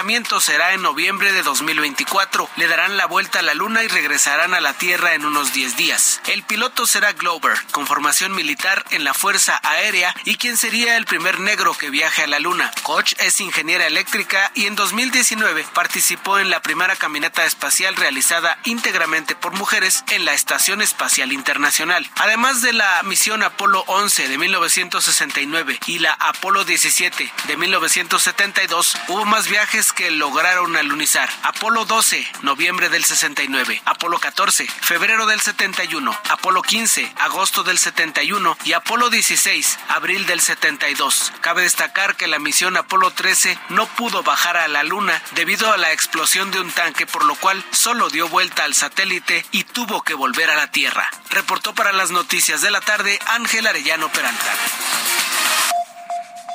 Gracias Ángel por recordarnos toda esta jornada del Apolo, de la misión Apolo, que llegó hasta el Apolo 17 en 1972. Y bueno, pues vamos a ver finalmente qué es lo que, que no que ocurra nada, ¿no? En el camino. Ya sabe que siempre algo pasa de manera extraña, de manera misteriosa, ¿no? una junta, un mal diseño, que no se revisó un equipo. Híjole, ya lo vamos a posponer. Ya no va a ser en noviembre, fíjese. Va a ser ahora hasta enero de 2025. Y así se la pueden llevar. Así pasó con el Artemis 1.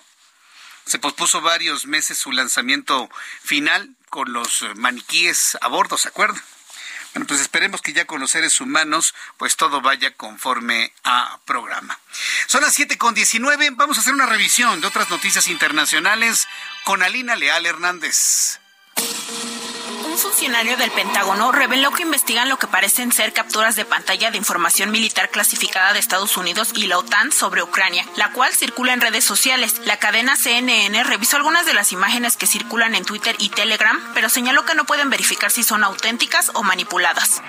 La policía israelí informó que al menos un turista murió y cinco más resultaron heridos tras ser embestidos por un auto en el centro de Tel Aviv, en lo que las autoridades calificaron como un atentado terrorista en medio del recrudecimiento de la violencia regional.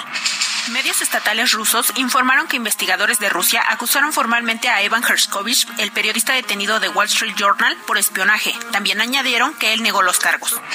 De acuerdo con un informe publicado esta semana en Estados Unidos, más de 150 sacerdotes católicos y otras personas relacionadas con la arquidiócesis de Baltimore en el estado de Maryland abusaron sexualmente de más de 600 niños en los últimos 80 años. En el informe, Anthony Brown, el fiscal general de Maryland, acusó a los miembros de la Iglesia Católica de décadas de encubrimiento y de una asombrosa omnipresencia de abuso sexual. China movilizó ayer buques de guerra en las aguas aledañas a Taiwán después de la reunión entre la presidenta de la isla Tsai Ing-wen y el presidente de la Cámara de Representantes estadounidense Kevin McCarthy. En tanto, el Ministerio de Defensa de Taiwán anunció la detención de tres buques de guerra y un helicóptero antisubmarino que cruzó la zona de identificación de defensa aérea de la isla. En Francia, la undécima jornada de protestas contra la reforma de las pensiones del presidente Emmanuel Macron estuvo marcada por un número menor de manifestantes y nuevos incidentes que dejaron al menos 111 detenidos y más de 150 heridos. La NASA descubrió un impactante agujero negro supermasivo que mide 200.000 años luz, el doble del diámetro de la Vía Láctea, con un peso de hasta 20 millones de soles que está fuera de control y que además atraviesa el universo, lo que expertos catalogan como un monstruo invisible suelto. A su paso, el superagujero ha dejado un rastro de estrellas y está avanzando en el universo tan rápido que si estuviera en nuestro sistema solar podría recorrer el viaje de 237.674 millas desde la Tierra hasta la Luna en solo 14 minutos. Gracias por la información, Ali. Muchas gracias por la información internacional. Hay noticias internacionales el día de hoy, sin duda alguna. Son las siete con 21, las 19 horas con 21 minutos, hora del centro de la República Mexicana. Oiga, ha pasado rápido, ¿eh? Nuestro programa el día de hoy. Y bueno, quiero recordarle lo siguiente. Tenemos 10 pases dobles para que usted eh, disfrute del, siguiente regalo que le he comentado, bueno, desde hace varios días. Eh, si, usted, quiere divertirse, entre a heraldodemexico.com.mx y visite la sección Game Snacks, donde tendrá a su disposición 36 juegos online de todo tipo. Y también ahí vamos a regalar boletos VIP para ir al cine. ¿De qué se trata? Tenemos 10 pases dobles para ir a, a una película en Cinemex perdón, en Cinépolis, ya me estoy equivocando, eh, a las primeras personas que envíen un mensaje directo con su nombre completo al 55 39 99 40 20, nuestro WhatsApp. Nuestro WhatsApp, sí, sí, por supuesto. Y me están preguntando, ¿y qué película, Jesús Martín? Pues sí, es lo que le estoy preguntando a Giovanna. Cualquiera. Son pases dobles para sala VIP, Very Important Person, de Cinépolis. Ya estoy como Pedrito Sola, ¿no? Ya estoy como que mayonesa McCormick, no Hellman, ah, me pasó lo mismo. Para Cinépolis, no Cinemex. Es que sabe qué, bueno, ya luego le platico. Cinépolis, Nuestros amigos de Cinepolis están regalando pases dobles, tengo 10, para que usted se vaya a ver la película que usted quiera, pero en una sala de las que le llaman VIP, donde se levanta usted los pies, donde le llevan su comidita, la que usted compre. Las primeras personas que me marquen al 55, bueno, envíen mensaje al 55 39 99 40 20. 55 39 99 40 20 es nuestro WhatsApp del Heraldo de México, de esta emisión. 55 39 99 40 20 es nuestro WhatsApp. Entonces, no, no, no, no lo pongas, no lo pongas, no lo pongas. No, imagínate, ¿no? Qué, qué vergüenza. Es que, es que aparte el nombre se parece mucho, ¿no? Bueno, ya no me justifico. Diez pases dobles, un doble para las diez primeras personas que nos llamen. Se va usted a la sala VIP de, de Cinépolis al 55 39 99 40 20.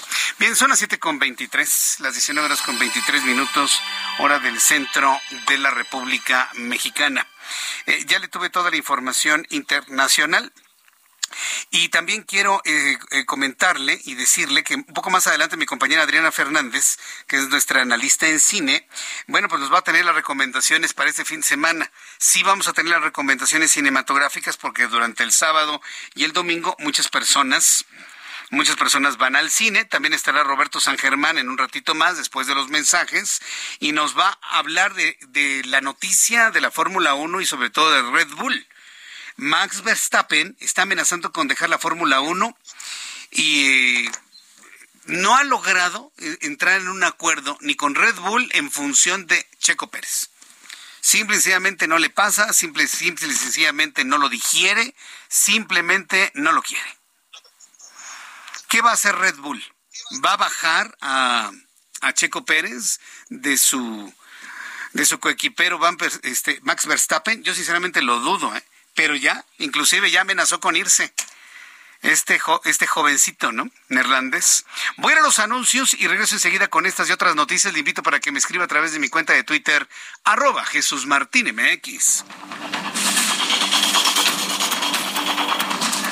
Escucha las noticias de la tarde con Jesús Martín Mendoza. Regresamos. Continúa Heraldo Noticias de la tarde con Jesús Martín Mendoza.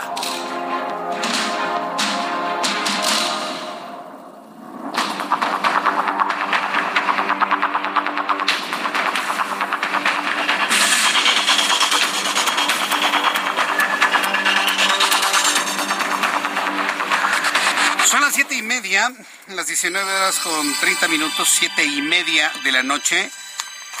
Horario de invierno, horario estándar, horario de Dios, como dicen los de Morena. Ay, por Dios santo. Pero bueno, fíjese que los, los teléfonos Android, ¿sí? los teléfonos Android, si usted no hace el ajuste manual, si usted no hace el ajuste manual del horario, le sigue marcando el horario de verano. Yo tengo aquí en mis manos un teléfono Android que me dice que son las ocho y media de la noche, horario de verano y, es el horario dado precisamente por el sistema telefónico que tengo contratado. Entonces es verdaderamente sorprendente esto. ¿eh? Entonces, bueno, pues no se, no se vaya a equivocar de horario durante este fin de semana porque es el primer fin de semana después de no haber cambiado el horario al horario de verano. Saludo con mucho gusto a Luis Eduardo Velázquez, director del diario semanario CDMX, y él nos va a hablar de la ley de memoria de la Ciudad de México que tiene en agenda el Congreso de la Ciudad de México. Adelante, Luis Eduardo, qué gusto saludarte. ¿Cómo estás? Buenas noches, estimado Jesús Martín, y un saludo a tu auditorio. Hoy vamos a hablar sobre uno de los derechos de las víctimas. En la Ciudad de México se ha venido trabajando en el reconocimiento de su derecho a la memoria y ya llegó al Congreso Capitalino una iniciativa para crear la ley de memoria. El objetivo es que se reconozca el derecho de las víctimas y de la sociedad en general al acceso de archivos en posesión de las instituciones administrativas de la capital del país. De esta manera, la propuesta de la jefa de gobierno Claudia Sheinbaum propone la creación de la figura de sitios de memoria. También se asignan atribuciones a la Secretaría de Cultura capitalina para preservar esos espacios. Asimismo, se establecen atribuciones para la CEDUBI para que implemente y ejecute acciones que impulsen la conservación, el fomento del patrimonio cultural urbano y los espacios públicos donde se hayan desarrollado algunos hechos graves. Con ello, la Comisión de Nomenclatura y la CEDUDI, en coordinación con la Comisión de la Memoria Histórica, determinarán las placas, estatuas, monumentos, esculturas y nomenclatura de calles y colonias a ser retiradas o modificadas en función de los parámetros que establece esta ley. Además, se pretende crear un centro de documentación y de investigación de la memoria y ahí se reunirá, recuperará y preservarán archivos y testimonios de la época. Es una vieja demanda, Jesús Martín, y es necesario que haya parámetros legales, pero lo más importante es que se haga valer el derecho a la verdad, a la justicia y a la reparación del daño de todas las víctimas en la Ciudad de México. Correcto, Luis Eduardo, muchas gracias por participar, inclusive en un día como hoy, Viernes Santo. Muchas gracias por estar activo y en vivo y en directo aquí en el Heraldo. Muchas gracias, Luis. Gracias a ti, es un placer, estimado Jesús Martín. Que te vaya muy bien, qué gusto saludarte, que te vaya muy bien. Bueno, son las 7.33, las 7.33 horas del centro del país, para que llegue a tiempo. Mire que la ciudad ya está a esta hora tranquila. Si va a salir a carretera y autopista, por favor maneje con muchísimo cuidado.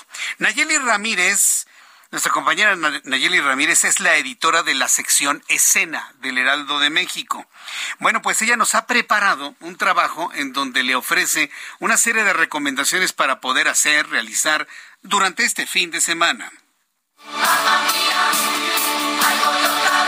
Hola, buenas noches Jesús Martín, te mando un saludo a ti y a todos los que nos escuchan. Fíjate que te traigo una recomendación para este fin de semana que pues mucha gente decidió no salir de la ciudad, decidió quedarse y algunos tienen pues días libres, días de asueto que deciden pues a lo mejor hacer un plan tranquilo, pero pues en espectáculos es que no paramos y te traigo esta recomendación para ir al teatro porque se estrenó el musical Mamma Mía, que tú sabes que ya es un clásico de los escenarios y ahora se presenta en el Teatro Insurgentes. Eh, pues trae un elenco multiestelar, la verdad está protagonizada por Lisette, quien realiza el personaje de Donna, está Sofi Carrera, está eh, Luja Durant, está también Marisol del Olmo y Alex de la Madrid. Ellos eh, nos platicaron sobre qué va a haber este fin de semana especial porque van a dar varias funciones para toda la gente que decide quedarse en la Ciudad de México en estos días de asueto o que a lo mejor viene de algún otro estado y decide venir a la Ciudad de México y a veces específicamente al teatro, porque aquí tenemos los mejores espectáculos que a veces a otras ciudades no llegan. Entonces decidieron hacer eh, funciones especiales a partir de hoy. Hay dos funciones, ya fue una a las 5 pm y a las 8.45. El sábado va a ser el mismo y el domingo 9 de abril va a haber a la 1 pm y a las 5 y media de la tarde. Entonces todavía hay boletos disponibles para la gente que pueda asistir y la verdad es un musical que vale mucho la pena, trae una gran producción, como tú sabes, cuando traen de ese tipo de musicales a nuestro país, vienen supervisados por gente de Broadway y por toda esta gente especialista en el teatro para que se haga de manera, eh, pues con calidad y para que la gente vea un espectáculo que está al nivel de los que se dan en el extranjero. Y si el plan también es, pues, totalmente quedarse en casa, Jesús Martín, pues también ya se estrenó hoy la tercera temporada de Viajando con los Derbes. Tú sabes, este reality que te, Eugenio Derbez planeó y que es producido también por él y que decidieron eh, llevarse las cámaras a un viaje que hicieron a Marruecos hace tres años en donde se embarcó toda la familia a este viaje. Ahora les tocó ir en esta tercera temporada a Jamaica. Obviamente ya no va el ex esposo de Aislinn Derbez porque después de esa primera temporada hubo el polémico rompimiento. Ahora van los hijos, va Badir, va José Eduardo, va Aislinn y la chiquita Haitiana que es la más pequeña de los Derbez, y con Alessandra Rosaldo y Eugenio Derbez. Platicamos también con ellos y nos eh, dijeron cuál fue, pues ahora lo que tuvieron que, enfrentar. Dice que eh, Eugenio Derbez nos platicó que esta temporada le sirvió mucho para sanar a la familia, le sirvió mucho para estar juntos, que la verdad eh, se divirtieron mucho porque ya iban como más preparados a lo que se enfrentan, a lo que quiere ver la gente, a lo que ellos quieren mostrar y también pues a divertirse, porque dicen que la primera, la primera temporada fue muy intensa, la segunda fue como de reencontrarse y de conocerse de nuevo, y esta tercera dice que en realidad la disfrutaron mucho. Entonces ya está en streaming, está en, en Prime Video, ya lo pueden ver, ya están ahí los capítulos disponibles para que se diviertan. La verdad es que es un, es un, es una serie o un reality más bien que lo convierten a serie muy tranquilo, muy relajado, es para que agarres tus palomitas, no te preocupes y te y decidas divertirte la tele. Bueno, Jesús Martín, te, te deseo que tengas un fin de semana muy divertido, muy tranquilo. Tú decides y te vas al teatro y te quedas en casita a ver la televisión, a ver las plataformas de streaming. Que hay muchas opciones. Que tengan muy bonito fin de semana. Muchas gracias. Te, te agradezco mucho, Nayeli Ramírez Maya editora de la sección de espectáculos del Heraldo de México, se llama Escena, con esta entrega que nos va a hacer algunos viernes para poder disfrutar cosas interesantes también de este mundo, que es importante también el del espectáculo. Así que bueno, pues si hablamos de espectáculos, el espectáculo deportivo también es fundamental tenerlo en mente en este fin de semana. Y a mí lo que me ha llamado poderosamente la atención es el anuncio del joven Verstappen que ya empieza a apretar, ya empieza a amenazar. Roberto San Germán con toda la información deportiva. ¿Cómo te va, mi querido Roberto? Bien, bien, mi querido Jesús Martín, ¿cómo te encuentras en este Viernes Santo? Pues eh, muy viernes y muy santo, mi querido Roberto. ah, ok, está buena la combinación, mi querido Jesús Martín, pero bueno, oye, pues sí, como lo tocaste tú el tema, lo de Verstappen está fuerte y sobre todo porque la Federación Internacional de Automovilismo, la Fórmula 1, están queriendo hacer cambios en lo que van a ser los diferentes días en los diferentes grandes premios, las clasificaciones. Hay que recordar que la clasificación casi siempre era los sábados para que la carrera se largara el domingo.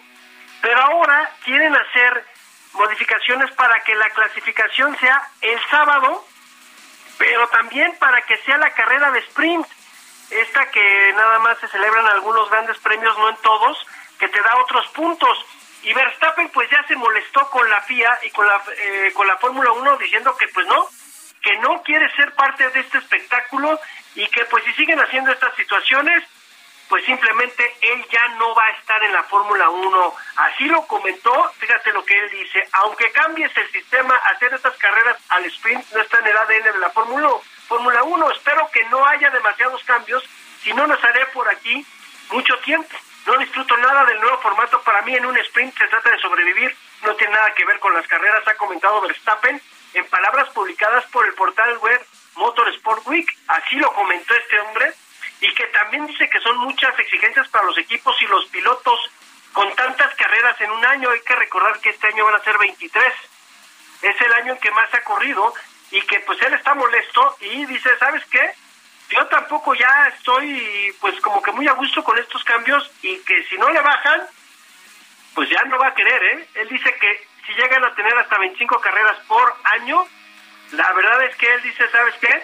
Ya no es rentable para mí de ninguna forma. Así ya lo comentó Verstappen, ¿eh? poniendo el dedo en la llaga en esta situación de las carreras, pero también como ya queriéndose subir a la Fórmula 1 y a la FIA como él queriendo poner el orden, como lo hacía en su momento Lewis Hamilton, pero yo no sé si lo va a permitir tanto Red Bull como Liberty Media, que son los dueños de los derechos de la Fórmula 1, ¿eh? Oye, pero Roberto, ¿qué, ¿qué, es lo que está moviendo a este chamaco? ¿Es una declaración de este tamaño? ¿Sus problemas con Red Bull, sus problemas con Checo o qué en realidad? Yo creo que ya el ego lo está sobrepasando y creo que tiene mucho que ver el papá. El papá es la mala influencia de Max, lo hemos visto. El señor siempre fue muy duro con su hijo y parece que lo está elevando a niveles insospechados o que él cree que es el mejor piloto de la historia. No creo que sea, la verdad, Max Verstappen, pero creo que tiene mucho que ver los comentarios y el entorno en donde se está desenvolviendo con sus padres y la novia. Creo que ahí viene el problema tanto de, de, de, Verstappen, pero también sabes quién, Helmut Marco, este hombre que es el asesor de Red Bull, este austriaco, que le pega durísimo cada vez que pueda Checo, habla muy bien de Verstappen y creo que es el que lo está, pues como ya sabes, envalentonando, ¿no? Así como que, a ver, vas, órale, lo envalentona y ahora le vas, métete y, ve y esto. A lo mejor Verstappen está tomando eh, el papel de ser el vocero de algunos pilotos o de escuderías, en donde no están de acuerdo con lo que está pidiendo ya la Fórmula 1. ¿Cómo ves? Pues eh, lo único que demuestra esto es la gran inmadurez de Verstappen. Gran piloto pero una inmadurez con por su edad, ¿no? ¿Cuántos años tiene? ¿25, 29 o cuántos tiene? Sí, sí, sí, es bien jovencito él. 25 años, está bien chavo. Manipulable, totalmente manipulable. Eh. Ah, no, claro, a ver, es que vamos a ver, a ver, en el deporte, tú y yo sabemos que cuando los papás empiezan a meter, pues les hacen la vida de cuadritos a los hijos, amigo. Pues sí. Tú lo sabes. Sí. ¿No? o sea, la verdad es que, fíjate, Este hombre tiene, nació el 30 de septiembre de 1997, tiene 25 años. No, pues no. El, papá quiere controlar al hijo, aunque ya es mayorcito de edad, lo quiere controlar y, y lo ha logrado, sobre todo por, por, esa inmadurez propia de la edad. Digo, hay quienes maduran más rápido que otros, pero con lo que me has platicado es una manipulación total al, al, chamaco. ¿eh? Sí, yo creo que el papá está muy metido ahí, amigo, y pues lo está, eh, le va a echar a perder la carrera. O el joven se separa de, esta relación que luego puede ser muy mala para los hijos, sobre todo cuando los papás les llevan la carrera porque los papás eh, reflejan mucho lo que no pudieron hacer, ¿sí me explicó? Toman el papel del hijo y le empiezan a dar las malas decisiones y entonces pues de repente te los llevas entre las patas. Qué barbaridad, bueno. ¿Y, qué, qué, ves que va a hacer Checo? Pues ni moverse, ¿no? Mientras eso ocurre. Pues Checo no, no, no, a Checo no le molestan los cambios, él no dice nada y pues simplemente él seguirá con su papel. No, no pierde nada Checo, ¿eh? Y si se va a Verstappen, pues en una de esas dice Checo, a mí me conviene, compadre, pues yo me quedo en Red Bull, y pues traigan otro piloto, ¿no? Pues sí. Bueno, pues a, ver qué, qué, sucede para la próxima semana, la semana de Pascua. ¿Qué otra nota deportiva nos tienes, mi querido Roberto? Pues mira, ya inició el fútbol mexicano esta jornada, la jornada 14, amigo. Ya hay partidos, se están celebrando ahorita en Puebla. Y el equipo de Toluca ya le va pegando al Puebla 2 a 0 allá en el Estadio Cuauhtémoc. Es de los partidos que tenemos este Viernes Santo. También al ratito, allá en la frontera norte, Tijuana se enfrenta al equipo de Querétaro. Y ya mañana, sábado, las Chivas reciben al equipo del Necaxa, mi querido amigo, también. También va a jugar tu maquinita mañana contra el León, ¿sí? Allá en León. Así que a las 7 de la noche, ese puede ser un buen partido, amigo. También a las 7 de la noche, Tigres recibe a Mazatlán allá en el Universitario. Y luego viene el partido en el Azteca a las 9 de la noche. El América recibe a Monterrey, uno de los duelos allá en la cima. En Monterrey es el equipo que tiene más puntos en el torneo. primer lugar, América está en cuarto lugar. Y ya para el mediodía, ya con el turco Mohamed en el banquillo, los Pumas reciben en el Estadio Olímpico Universitario al Atlético de San Luis al mediodía y también Santos a las seis de la tarde recibe a Pachuca y a las ocho de la noche Juárez hace lo propio contra el equipo del Atlas. Hay que recordar que Juárez se quedó a mitad de semana sin director técnico, corrió en rank Cristante y bueno, ahí está el señor eh, Mejía es, su entrenador por el momento. Se dice que Mauro Camoranesi, exjugador de tu maquinita, e italiano también, que fue campeón del mundo, podría ser el nuevo entrenador del equipo de Juárez para la próxima temporada. Muy bien, Roberto, pues eh, a divertirnos durante este fin de semana con, con los deportes. Y bueno, pues nos estaremos saludando la próxima semana. Me dio mucho gusto saludarte, mi querido Roberto. Pásala muy bien, por favor. Igualmente, mi querido Jesús Martín, que pases una buena vacación. Igualmente, gracias, cuídate mucho, por favor, nos vemos. Nos vemos, chao. Hasta luego, que te vaya muy bien. Roberto San Germán con toda la información deportiva. Son las 7.45, por cierto. Quiero informarle a usted que a partir del próximo lunes y durante toda la próxima semana, este servidor Jesús Martín Mendoza estaré tomando vacaciones. Estaré de descanso durante la semana de Pascua, nada más esta semana. ¿sí? Del, de lunes al viernes. Así que Dios mediante nos volveremos a escuchar el próximo lunes 17 de abril. Yo le quiero invitar para que esté muy atento de nuestro programa de noticias a esta hora de la tarde con mis compañeros reporteros, periodistas que estarán cubriendo este espacio informativo. Así que le aviso desde ahora, estaré de vacaciones toda la semana que entra, eh, vacaciones de Semana Santa, de Semana Mayor, yo tomaré la semana de Pascua y nos vemos y escuchamos el lunes 17 de abril, Dios mediante. Bien, eh, vamos a revisar todas las eh, recomendaciones de cine para este fin de semana. Me da mucho gusto saludar a Adriana Fernández, nuestra especialista en cine. Mi querida Adri, ¿cómo te va? Bienvenida, muy buenas noches. Muy bien, Jesús Martín, pues aquí saludo desde Valle de Bravo. ¿Qué tal está Valle? Eh? ¿Con, calor o con frío? Calorcito y en las noches refresca un poco. Así que bastante agradable para ah. descansar por las noches. está haciendo mucho frío en la Ciudad de México. Bueno, pues disfruta mucho allá en Valle. Y bueno, pues desde Valle, danos tus recomendaciones para este fin de semana, mi querida Adri. Claro que sí, Jesús Martín. Pues mira, vamos a empezar con una película que se llama John Wick 4. Es la cuarta de esta saga. Y fíjate que es bastante interesante y entretenida, Jesús Martín. Nos lleva a pues a este antihéroe que es John Wick que pertenece a este submundo criminal y que siempre está como que un poco rebelde, ¿no? Como que siempre quiere romper los códigos dentro de ese submundo criminal.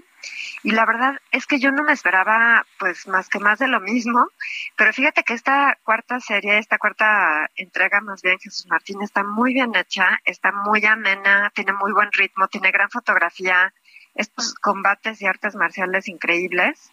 Así que bueno, pues esta fue, es, es digamos como que mi primera recomendación y le voy a dar cuatro estrellas, cuatro estrellas no, tres estrellas a John Wick. Tres, este, yo dije cuatro estrellas a John Wick, no, pues eso, eso es nota. Pero bueno, ya con tres estrellas sabemos que es una buena película porque tiene buena producción, entiendo. Sí, tiene una buena producción. Es que sabes que además, Jesús Martín, no sé si te gustan las artes marciales, pero justamente John Wick se especializa en los combates cuerpo a cuerpo. Y pues de ahí viene la palabra arte marcial, ¿no? Finalmente es un arte el saber hacer este tipo de combates. Y a Keanu Reeves le salen de maravilla. Y además es un personaje como muy carismático. Habla muy poco, ¿no? Es así como muy formal, de pocas palabras, bien trajeado, siempre elegante, pero poco hablador y creo que le queda muy bien a este personaje. A ver, dime una cosa, ¿en, la, en el rodaje, ¿Keanu Reeves sí hace las artes marciales o es un doble? No, sí las hace. Sí las hace él. Sí, sí, sí. Sí, de hecho tiene, te noto muy aséptico, pero de hecho fíjate, el que dirigió la película es el mismo que se encargaba de las, pues justamente todas las partes de artes marciales, de luchas y demás, de The Matrix. Es el director de, de stunts, digamos, ¿no? Entonces, como que es como la especialidad de este director y justamente aquí mete a Keanu Reeves en pues por lo menos yo diría en una ochenta parte de, de las artes que hace. O sea que sí, sí está él, digamos. O sea, no es un doble como tal, sino que es él el que está haciendo estas artes marciales. Bien, bueno, pues eso está, está muy bueno, está muy interesante. Que sea el actor el que lo haga. Como Tom Cruise, ¿no? Que a él también le gusta correr, brincar, claro. hacer, deshacer. Exacto. Y a los dos, además los dos, Jesús Martín, pues ya, bueno, Cruz ya tiene 60 años y Keanu Reeves tiene 58. O sea que son, son es, contemporáneos. Los 60 son los nuevos 30. no, no, no sabes. Te acabas de ganar a la mitad del auditorio, te acabas de echar a la bolsa. Los 60 son los nuevos 30. No, y después de ver a Tom Cruise en Maverick, estoy seguro que sí. No, me hiciste la tarde. Me hiciste la tarde. La pura verdad, Jesús Martín, no, no digo mentiras. Bien, bueno. Está bien. Segunda recomendación para este fin de semana, Adri. La segunda recomendación, Jesús Martín, es una película bien interesante que se llama Air, así como aire, y es lo que hizo Michael Jordan con la marca de Nike para sacar el famoso zapato que todos conocemos, el famoso tenis que todos conocemos. Uh -huh. Es una historia de verdad muy interesante de cómo llegaron a la negociación, de cómo estaba el mercado de los tenis en ese momento, en los años 80, cómo a Nike se le pues era digamos un zapato para correr, pero nadie lo, lo asociaba con el básquetbol. El básquetbol no es lo que es hoy en día, ¿no? Que son unas superestrellas. O sea, sí era un deporte fuerte, pero no jalaba tantos millones como lo es hoy en día. Es de verdad una masterclass, te lo puedo decir, en marketing. Y está eh, protagonizada además por Matt Damon, que me parece un excelente actor y está muy bien en esta película. Está también el propio Ben Affleck, que es el director, además de aparecer en la película, es el director y muy bien, excelente, eh, digamos, producción y muy bien dirigidos los actores. Y está Viola Davis y Jason Bateman, así que es una de esas películas que yo creo que luego van a estar sonando para el Oscar, es como de las primeras que empieza a sonar así como con actuaciones dignas de Oscar. Y pues es, como te digo, Jesús Martín, una masterclass y una clase de historia en la parte de marketing de los tenis de la de los años 80 y a mí una película que me hace además aprender algo, Jesús Martín, me encanta. Entonces, pues en esta película yo me divertí y aprendí. Así que sí. tres estrellas para Air. Suena muy bien. A mí también me gusta mucho cómo actúa Matt Damon. Sí, lo, lo, lo, lo recuerdo mucho en el, el, Marciano, sí, bueno, que es Ajá, el, claro, el, claro. nombre original de la de la película y también sí. en Elysium. No, no, qué papel hace en Elysium. Sí, cómo no. Es, es, un, es un gran actor, es muy polifacético. La verdad es que hace lo mismo desde eh, la supremacía Bourne, ¿te acuerdas? Ajá. Que sale de Jason Bourne.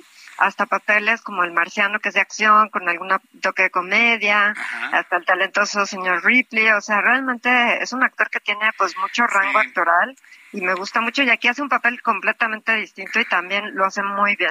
sí, es muy completo. Es una buena, película, exacto, muy completo, esa es la palabra. Es muy completo. Este, me, gusta también el pequeño papel que hace, muy muy secundario en Interestelar también, de, este científico ah. miedoso que, que finalmente no este, engañó a todo el mundo con su señal hacia la Tierra. No, no, la verdad es que me, parece que es, muy buen. Muy buen. Lo, recuerdo ahorita en, varios puntos.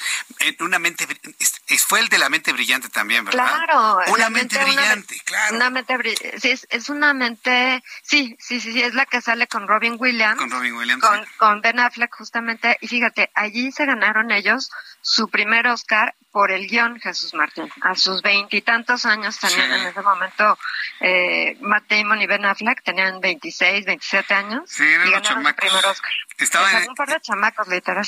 Estaban en sus primeros 30. Y ahorita ya, también, ya están llegando también a sus nuevos 30. Ay, Adriana, me, encantó lo que me dijiste el día de hoy. Bueno, compártenos tu pues, cuenta de Twitter para que el público te escriba, te comente, claro que te, sí, te consulte. Claro que sí, Jesús Martínez, arroba Adriana99, arroba Adriana99. Aquí me pueden escribir, hacer preguntas, comentarios, con muchísimo gusto. Muy bien. Adriana Fernández, me da mucho gusto saludarte siempre todos los viernes. Que tengas un gran fin de semana, Adri. Igualmente, mi querido Jesús Martín, un cinematográfico fin de semana y disfruta mucho tus vacaciones. Y feliz pasta. estaremos disfrutando, sí, estaremos descansando bastantito y conociendo. Muy bien. Muy bien. Gracias, Adri. Que te vaya muy bien. Que te vaya bien. Hasta luego, que te vaya bien. Es Adriana Fernández, nuestra especialista en cine, coordinadora de la maestría en desarrollo y gestión de la industria del entretenimiento en la Universidad Anáhuac. Son las 7.54 y en seis minutos serán las 8 de la noche, tiempo del centro de la República Mexicana. Quiero agradecer mucho sus comentarios. Ya tengo a las 10 personas que se llevaron su pase doble para Cinépolis, para la sala VIP. Muchas gracias por comunicarse eh, ya Giovanna Torres a través de nuestro WhatsApp está contestando a las personas que hicieron acreedoras a este, a este pase doble. Le recuerdo, estaré de vacaciones toda la siguiente semana. Le invito para que siga escuchando nuestro programa de noticias con mis compañeros reporteros y lo espero el próximo lunes 17 de abril a las 2 de la tarde, Heraldo Televisión Canal 8, 6 de la tarde, Heraldo Radio en todo México y en los Estados Unidos. Yo soy Jesús Martín Mendoza y a nombre de este gran equipo de profesionales de la información, le agradezco muchísimo su sintonía. Que tenga muy buenas noches y nos veremos entonces. Gracias. Esto fue Heraldo Noticias de la tarde con Jesús Martín Mendoza.